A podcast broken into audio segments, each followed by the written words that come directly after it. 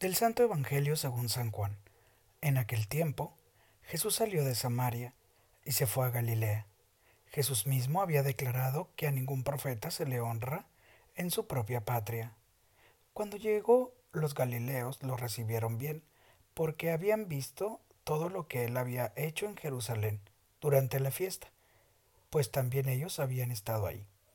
Volvió entonces a Cana de Galilea, donde había convertido el agua en vino había ahí un funcionario real que tenía un hijo enfermo en Cafarnaún.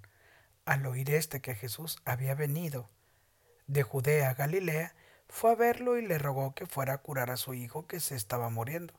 Jesús le dijo, Si no ven ustedes signos y prodigios, no creen.